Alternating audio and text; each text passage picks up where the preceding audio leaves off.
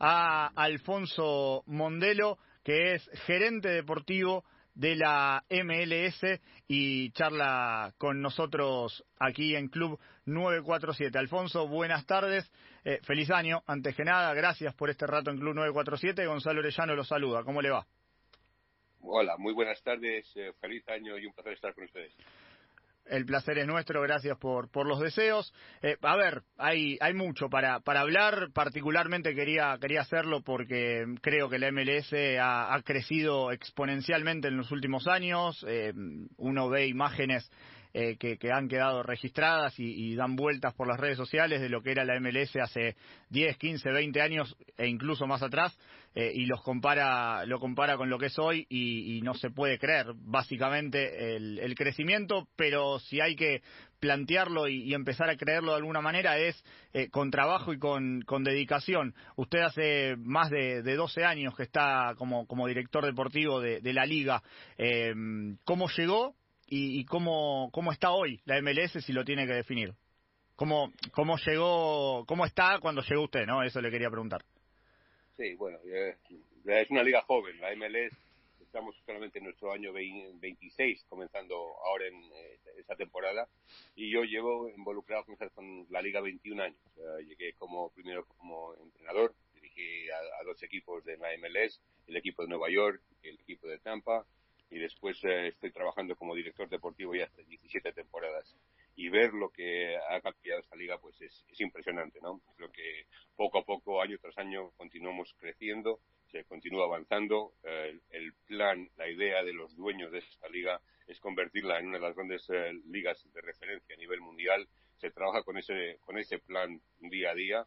Uh, estamos viendo la mejora de los, uh, los clubes que están entrando en, en la liga. Tenemos 27 franquicias que estarán activas este, esta próxima temporada. Esperamos llegar a 30 en los próximos uh, 4 o 5 años. Eh, hubo un pequeño um, pinchazo aquí con la pandemia este año, pero estamos en, en rumbo a, a ser el, el, mejor año en la historia de la MLS y esperemos que una vez que esto pase volvamos a recuperar uh, ese, esa cauce, ese ideal para obviamente poquito a poco volver a convertir esta liga en una, una de las grandes ligas a nivel mundial. Eh, ¿Cómo funcionan las, eh, las franquicias, los clubes dentro de, la MLS? ¿Cómo, cómo tiene que, hacer una, una ciudad, un club, un, una, una persona que quiera comprar eh, y tener una franquicia para poder participar en la MLS?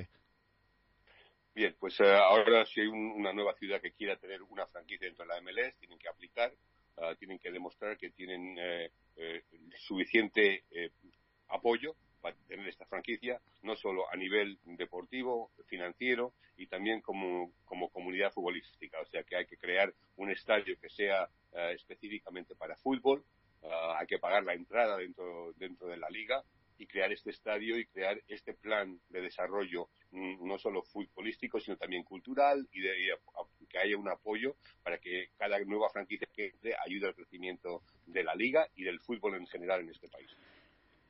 Me quedo con este último concepto. ¿Cómo, cómo entienden a, al, al, fútbol? Porque si hay algo también que, que se ha notado, eh, tiene que ver con, con el crecimiento no solo de, desde el marketing, desde la posibilidad económica de, llevar varios jugadores eh, reconocidos, eh, que han sido hasta campeones del mundo, eh, o, de esos jugadores franquicia como cada, equipo tiene y, y, algunos son inevitables desde el nombre o desde el apellido, eh, pero cómo se trabajó para que el público se acerque y, y el negocio, bien entendida la palabra, sea completo. Bueno, eh, primero, el fútbol ha, tenido un crecimiento aquí en los últimos 40 años, desde que empezó la NASL allá a final de los años 70. Uh, ah, desde entonces, eh, el fútbol viene creciendo con, los, con el americano puro, que quizás estaba más acostumbrado a otros deportes como pueden ser el fútbol americano, el béisbol, el básquetbol o, o mismo el hockey. El, el eh, fútbol soccer, el fútbol nuestro, eh, siempre ha sido un deporte de migrantes, de los, la gente que veníamos de otros países que traíamos esa pasión o ese, ese, ese amor por el deporte. Pero poco a poco el americano en por sí eh, empezó a, a tomarlo eh, desde niños, a jugarlo desde niños y, y creo que hoy en día por debajo de la gente por debajo de 40 años en este país han practicado el fútbol de alguna manera, bien sea recreacionalmente como niños o a un nivel escolar, eh, también mucho que ver con el crecimiento del fútbol en este país ha sido el, eh, el, gran apoyo que han tenido las mujeres. Las chicas juegan al fútbol, las chicas han conseguido llegar, las chicas ahora se convierten en mamás y tienen hijos y también a veces encuentras que los niños están jugando al fútbol con las mamás, no solo con los papás. O sea que con eso la audiencia ha crecido. Eh, el deporte por sí se ve como esto es una manera de entretenimiento, es otra forma de entretenimiento y hay que competir con los grandes deportes de este país. Entonces eh, se creó esta liga que siendo tratando de hacerlo lo más pareja posible. Así que todos los clubes que entran aquí tienen un tope salarial para manejar esos jugadores, a su plantilla. Y aparte de ese tope salarial, como usted mencionó, hay la posibilidad de tener tres jugadores que son jugadores franquicia. Esos jugadores pueden estar afuera del tope salarial y solamente una pequeña parte de su salario cuenta contra el tope salarial. El resto lo paga bien el club, los pagan los patrocinadores y eso permite tener jugadores de alto renombre, de alto apellido, que tengan ya una gran experiencia a nivel mundial. Eh, con todo eso se ha dado un, pequeño crecimiento a, la audiencia, al público y al mismo tiempo lo que se ha empezado a hacer en todos los clubes de, de, la MLS es crear la cantera. Se han creado, se han creado las, las fuerzas básicas, donde poquito a poco el jugador norteamericano está siendo creado con, y ahora con la idea de llegar al profesionalismo, cosa que aquí nunca se había hecho en este país. Entonces estamos viendo ya que en los últimos cinco o seis años eso empieza a dar resultado y hay un gran número de jugadores norteamericanos que están jugando en las grandes ligas europeas, que están jugando en partidos de Champions y vemos que poco a poco el crecimiento del deportista futbolista norteamericano está avanzando. Eh, esperemos que esto continúe así y para cuando tengamos el Mundial aquí en, en el año 26 poder darse ese gran paso, ese último gran paso en que esta liga se convierta en una liga, como mencioné antes, una liga de las grandes ligas a nivel mundial. Sí, sí, absolutamente, y va, va en ese camino, no tengo, no tengo ninguna duda. Eh, las trajo en, la última respuesta, las mencionaba, y, antes de, seguir con, con, lo masculino, me, detengo en, lo femenino que, hablaba usted de, de esta eh, cuestión eh, familiar que ha crecido, que tal vez los hijos juegan al fútbol ya no solo con los padres, sino con, con las madres, eh, y cuánto ha tenido que ver para la masificación, para la representación de, de, lo que uno como persona busca dentro de, una cancha, en un deportista o como un, una o un referente, el, el crecimiento también desde lo digital, desde lo marketinero, desde el negocio eh, y obviamente por lo que muestran adentro de la cancha de Megan Rapinoe y de Alex Morgan. Tal vez las más conocidas, ¿no? Claro, eh, creo que el, gran éxito que han tenido las selecciones eh, femeninas de Estados Unidos ciertamente ha sido un, gran atractivo para el deporte. Aquí en Estados Unidos se busca todo ser eh, lo mejor en todo, ¿no? Si ven que llaman al, fútbol norteamericano, el, N, la NFL es World Champion, o el béisbol dicen el, World Champion, el campeón del mundo. Sabemos que solamente se compite en este país, pero aún así lo ven como la el máximo nivel competitivo. Uh, si bien por eso en, el fútbol nuestro uh, todavía no, podemos decir que estamos, estamos a un nivel uh, parejo con quizás con el resto del mundo y se trabaja para eso. Entonces, que las mujeres hayan tenido ese éxito ciertamente ha puesto la barra muy alta para el fútbol masculino también. Se espera que haya ese nivel de competitividad y por eso yo creo que, aquí el seguir a la selección nacional es eh, muy patriótico, la gente lo, apoya a la selección y queremos que cuando la selección verdaderamente compita a, un nivel eh, superior, pues se podrá conseguir eso. La segunda parte de su pregunta, aquí, eh, como le dije antes, esto se ve como un negocio, un negocio de deporte, y quizás esté invertido de lo que haya ocurrido en, otros países, donde el fútbol poco a poco ha evolucionado a convertirse en un negocio. Aquí es al revés, aquí primero se ha creado el negocio y después está creciendo el fútbol dentro de ese negocio. le explico, hoy en día eh, los partidos de la eh, MLS son vistos en más de 190 países a través del mundo. Entonces es una buena vitrina, una buena idea para los, jugadores que vengan, que sean expuestos. los equipos están, tienen unos uh, niveles de, centros de entrenamiento que son comparables con los mejores del mundo. Entonces un jugador que viene a esta liga se va a encontrar con uh, un nivel muy alto de organización, la competición año tras año continúa mejorando, hay buenos niveles médicos, no tienen que preocuparse de, de, recibir lo, que les prometido. Aquí, si le prometen 500, los 500 están ahí el, día 1 y el día 15 de, del mes. O sea que no hay que preocuparse de que el jugador va a cobrar. Tiene esa tranquilidad para su familia. Viven en un país que es relativamente tranquilo, donde no hay, no, no, no, tienen problemas los futbolistas, los deportistas, al acabar el deporte se convierten en personas familiares y no tienen una presión externa que sea negativa para su rendimiento futbolístico. Y creo que todas esas cosas ha ayudado a eh, que los jugadores se sientan a gusto, felices y quieran llegar a este país. Con esto último que, menciona, si lo hablo y lo, lo hago macro, ¿sí? si, lo, si lo amplío a, a todo Latinoamérica, creo que hay más de 120, 150 jugadores, eh, pero hay muchísimos de esos ciento y pico, 150 que son particularmente argentinos. Eh, y, en otro momento, y le voy a mencionar a, un club que usted va a conocer mejor que yo, por supuesto, y, hasta puede explayarse sin problema, al contrario, es eh, aún todo más rico, eh, que es de, del Atlanta United, que si tal vez hablamos del negocio es de los que lo mejor lo entendió, porque hizo un estadio para 100.000 personas, es el más impactante, eh, se hizo mm, masiva la noticia del estadio que tiene, lo llenan constantemente, han salido campeones, y, y si hay un jugador argentino que ahora ha dejado la liga, pero en otro momento, y siguiendo un hilo con la respuesta que usted ha dado, em, en otro momento un futbolista campeón de América, de la Libertadores, de la Copa Libertadores, eh, no se iba a la Liga de Estados Unidos, amén de lo económico. Y Gonzalo Martínez, Piti Martínez, eh, lo hizo e incluso este, le fue muy bien en el Atlanta, insisto, más allá de que ahora esté en la Liga de, Arabia. Eh, ¿Por qué cree que se da todo esto? Y, particularmente lo, económico lo cree como algo trascendental, más allá de las cuestiones justamente difíciles desde, desde lo económico que suceden aquí en la Argentina y la tranquilidad que da Estados Unidos en ese sentido. Bueno, creo que hay una serie de factores. Creo que, para empezar, el jugador argentino y el jugador latinoamericano ha sido la base de esta liga, porque aquí más bien miramos hacia el sur, sea, Centroamérica y Sudamérica, para importar esos jugadores.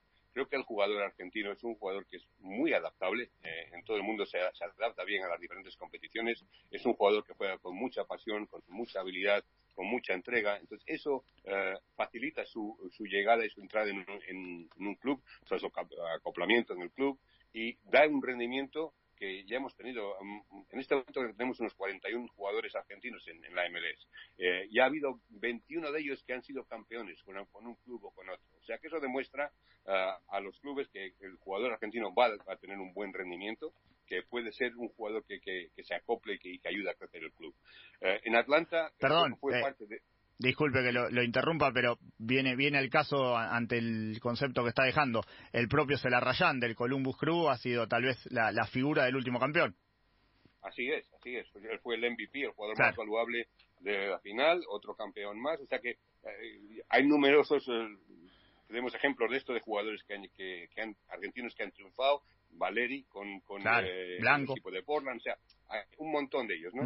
Y creo que con, Atlanta ocurrió lo mismo. Creo que la llegada de, un nuevo club con un, el dueño de, del eh, Atlanta Falcons de la NFL, fue equipo de fútbol, vio la oportunidad de comprar esta franquicia, están jugando en el mismo estadio donde juega el equipo de la NFL y como usted mencionó, el estadio está siempre lleno, ah, hay una, una gran, eh, se creó un, la tormenta perfecta, digamos. Eh, la llegada del Tata Martino como entrenador, los jugadores latinos que llegaron, eh, hoy en día todavía está Remedi, está Barco, Franco Escobar, hay una serie de jugadores argentinos que, han, que lo han hecho muy bien en ese club y ciertamente Martínez llegó, el, el llegó como la gran figura del equipo.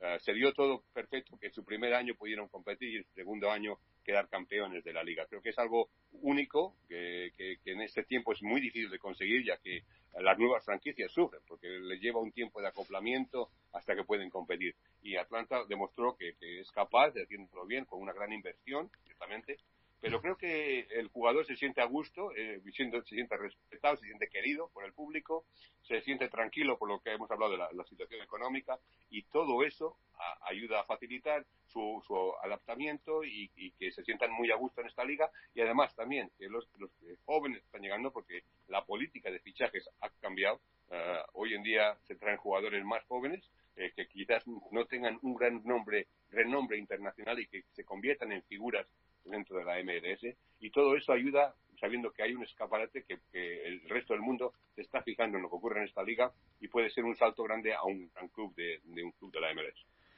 Eh, ¿Cómo es el, el hincha de, la MLS promedio en, en general, más allá de, de cuestiones culturales de, cada zona, de cada eh, sector del país, que es gigantesco, por supuesto? Eh, aquí uno habla mucho con, jugadores que, que, se han ido o que eh, vienen de, vacaciones y aún están en actividad allá, y más allá de este resumen eh, en el que coinciden desde lo económico, desde lo social, tiene que ver con esto, que viven tranquilos, que es una liga en crecimiento constante y absoluto, y que si perdés en, un país que se lo vive de manera tan visceral como, como aquí en Argentina y gran parte de Sudamérica, eh, si perdés no pasa nada. Eh, me parece que es una de también de las eh, buenas particularidades para el profesional, en este caso para el jugador, de por qué elige la, la MLS, pero desde el insisto, desde la bien entendida palabra, negocio, ¿cómo es el hincha para, para la MLS? Bueno, creo que, eh, como usted ha dicho, es un, en un país, bueno, esto ya no es un país, es un continente de grande que es Estados Unidos. Eh, hay mucha diferencia entre lo que puede ser un, un, club en el este o en el centro o en el oeste de Estados Unidos. Cada uno tiene sus propias idiosincrasias, ¿no? Pero creo que en reglas generales es eh, el, el, fanático del fútbol aquí es, es muy familiar. Eh, es muy eh, muy común ver a familias enteras que vayan a ver a un, a un, partido de fútbol, van a disfrutar, van a pasarlo bien. Es, un, es una experiencia más, dos horas de disfrutar de, de, un, de un deporte, como pueden ir al cine, ir al teatro, ir a ver el fútbol americano o el baloncesto, van a ver el, partido de fútbol, sí tienen su afinidad por su club. lo que gusta aquí es la entrega, que si ven que, el equipo se entrega, bien, hoy no sabemos que nadie, no todos pueden ganar, ganó uno, la próxima semana nos tocará a nosotros. Que esa actitud de, apoyo no es de, de, volcarse en contra de los jugadores, es, es más respetuosa, creo que yo eh, diría yo, eh, contra, con los atletas. Ah, se, les, se les exige que, que, que, haya entrega, que lo den todo, que, que, que se dejen la piel en el campo, pero después una vez que termine el partido, pues ya ahí quedó, quedó todo. O sea que creo que es un poquito distinto la, actitud en los deportes norteamericanos a, a, la pasión con la que se vive quizás en otros países en el resto del mundo.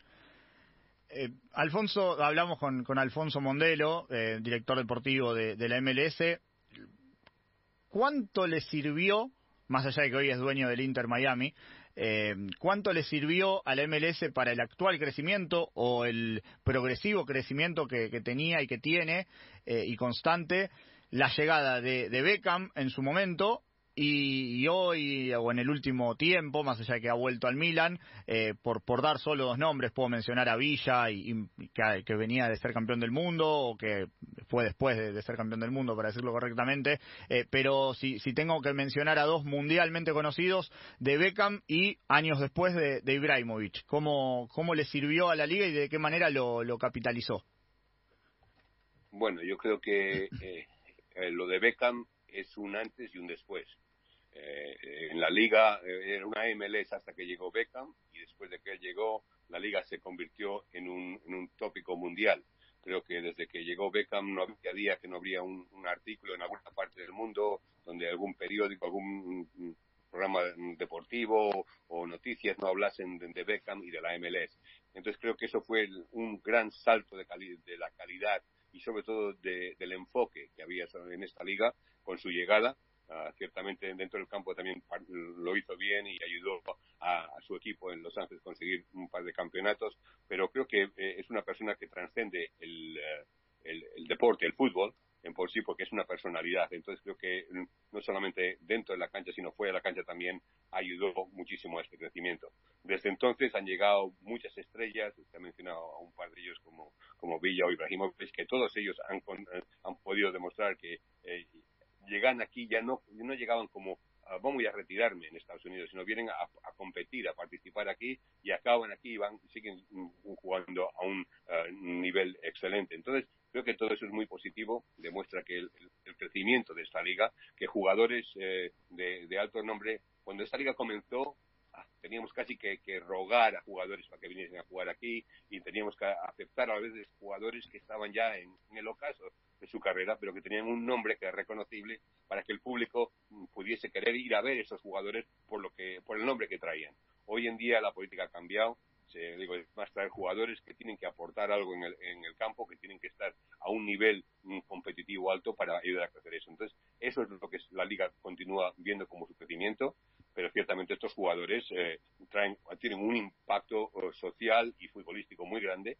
Y no solo por eso, sino que cuando ves que los mejores, la mejor promoción que se puede hacer de esta liga son los jugadores que juegan en ella, cuando regresan a sus países de origen o cuando hablan con otros jugadores que les comentan del nivel que hay en esta liga y eso los ayuda quizás a, tomar decisiones de querer venir a, la MLS. Y es inevitable preguntarle qué, qué le pasó por la cabeza, qué habló con, con sus pares eh, sobre la, la respuesta de, de, Messi hace un par de semanas en relación a, a ir a jugar al MLS. Imagino que lo espera con los brazos abiertos. Bueno, yo creo, digamos usted, qué liga en el mundo no le gustaría tener a, Messi, ¿no? O sea que creo que no, no es algo que solamente para nosotros. Eh, nos, nos halaga ciertamente que, que considere poder venir a la, MLS.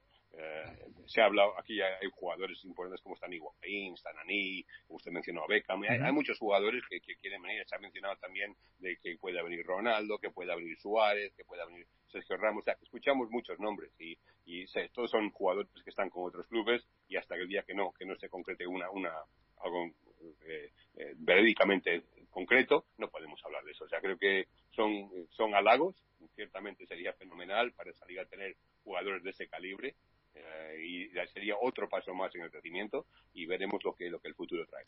¿Lo, lo imagina? eh, desde lo comercial, desde siempre, insisto, lo, lo, aquí eh, la, decir la palabra negocio en el fútbol es bastante eh, subjetivo, suspic, eh, suspicaz, entonces eh, soy soy bastante eh, estricto con mis palabras. Eh, usted lo, lo, entiende de otra manera y me permito eh, cada vez que, le menciona la palabra aclararlo. Eh, desde el negocio, ¿se, se lo imagina a, Messi en la MLS? Yo, más que, del negocio, soñar es, es, gratis, ¿no? Y podemos soñar, es poder ver, ver, verlo en la cancha.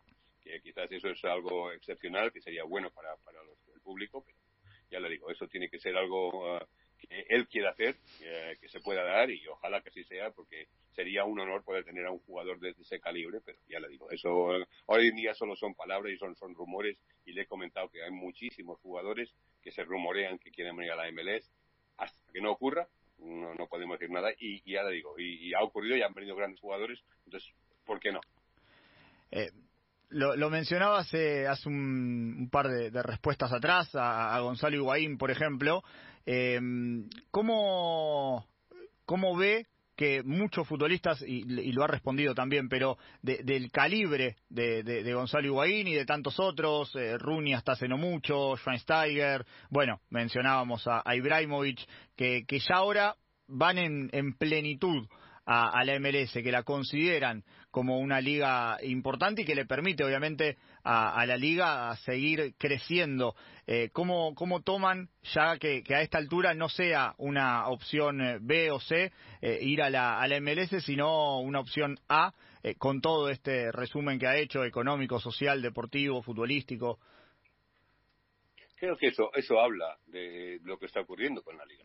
Eso habla del crecimiento, del nivel competitivo, de que, los jugadores lo ven como, ya digo, es una liga muy dura, porque es una liga muy exigente debido a, los grandes desplazamientos que hay, los viajes, no es como una liga doméstica donde viajan el día del partido o la noche anterior, a veces aquí los desplazamientos son tres días, o sea que es un, es un compromiso, uh, el, el, nivel competitivo, ya digo, aunque quizás no esté, no esté en este momento al nivel técnico y táctico de las dos o tres grandes ligas del mundo, está mejorando cada día, uh, la entrega, la, la, la, exigencia física del, de, la competición eh, es, es, es, alta y, y, creciendo cada año. Entonces yo creo que los jugadores ven eso, ven que van a venir a una liga que es competitiva, donde se, se, hay una exigencia grande y donde pueden disfrutar de jugar el fútbol a un, a un muy buen nivel. Y eso es lo que se está tratando de, hacer dentro de la liga, cómo queremos que esto sea, sea visto desde afuera y cómo queremos que esto continúe creciendo en los próximos años. Eh, hablando de, de, crecimiento y demás, y ya para, para despedirlo, Alfonso, lo que le quiero preguntar es, eh, en relación a la liga y, y el acople con Conmebol, eh, ¿existe? ¿Puede existir la, posibilidad? Y se lo menciono porque más allá de, cuestiones organizativas y demás, eh, la UEFA tiene una idea o por lo menos están lo, los, eh, los trascendidos, ha hablado eh, su, su, compatriota Florentino Pérez en, las últimas semanas en relación a, una Superliga Europea. Eh, lo tienen en mente, esperan a la Conmebol, no les interesa, eh, les gustaría acoplarse en un, en un formato muy particular por las distancias, está claro, pero digo, eh, ¿lo, imaginan o, es algo que, es impracticable? Creo que en este momento todavía no es factible. Creo que primero la MLS tiene que convertirse en la liga de referencia dentro de CONCACAF Ah, hay que conseguir eh, ser el, primer nivel dentro de nuestra conferencia, de nuestra eh, nuestra división aquí en CONCACAF y después ver lo que puede ocurrir. Pero creo que las distancias son prohibitivas, ¿no? Ya teniendo, teniendo los viajes que hay dentro de este país, donde a veces hay que viajar cinco o seis horas en avión para un desplazamiento, para jugar un, un partido y después decir, en mitad de semana tienes que viajar otras nueve o diez horas a Sudamérica para competir. Creo que sería muy prohibitivo, sobre todo en, este momento donde todavía nuestras plantillas, las plantillas no tienen eh, ese eh, nivel competitivo de 23 o 24 jugadores como puede tener un Real Madrid o un Bayern de Múnich, ¿no? donde ellos pueden verdaderamente jugar dos partidos por semana y, y los jugadores de replato son jugadores internacionales de primer nivel. Creo que todavía eso no estamos, en la liga nuestra no está para eso. Eh, aquí en, el fútbol nunca se puede decir está bueno beberé, porque nunca se sabe lo que puede ocurrir en un futuro. Pero de momento creo que la MLS tiene que concentrarse en, mejorar la liga doméstica, convertirse en la mejor liga dentro de, nuestro, de nuestra conferencia, eh, de nuestra zona y después ya, veremos lo que, el futuro puede traer. Pero en este momento creo que todavía es, eh, es una liga demasiado joven para pensar en todas estas cosas. Eh, y ahora sí, la última, Alfonso, y, le vuelvo a agradecer. Em, en cinco años, Estados Unidos 2026 es la Copa del Mundo. ¿Cuál es el proyecto de la MLS de aquí a esos cinco años para presentar eh, una, una selección para que llegue a dónde en ese Mundial 2026 desde el proyecto, claro? Bueno, creo que lo importante es continuar creciendo que los jóvenes eh, valores que están saliendo de, nuestro fútbol, que están adquiriendo experiencia eh, tanto en la MLS como en los clubes internacionales, continúen madurando y poder mm, concretar un, grupo que pueda representar a este país de una manera eh, digna, competitiva y que se pueda llegar lo más lejos posible. Estando en casa, cuando se va a celebrar en, Canadá, México y Estados Unidos, entonces veremos que tenemos la posibilidad de ser un, eh, el equipo de casa, tener ese apoyo, que ese apoyo les pueda dar eh, ese plus eh, de fuerza a los jugadores y puedan llegar a, a, donde no se ha llegado hasta ahora en Estados Unidos, que es llegar lo más lejos posible, poder estar entre los mejores a nivel mundial, competir a ese nivel y darle una alegría al fútbol de este país para que continúe creciendo.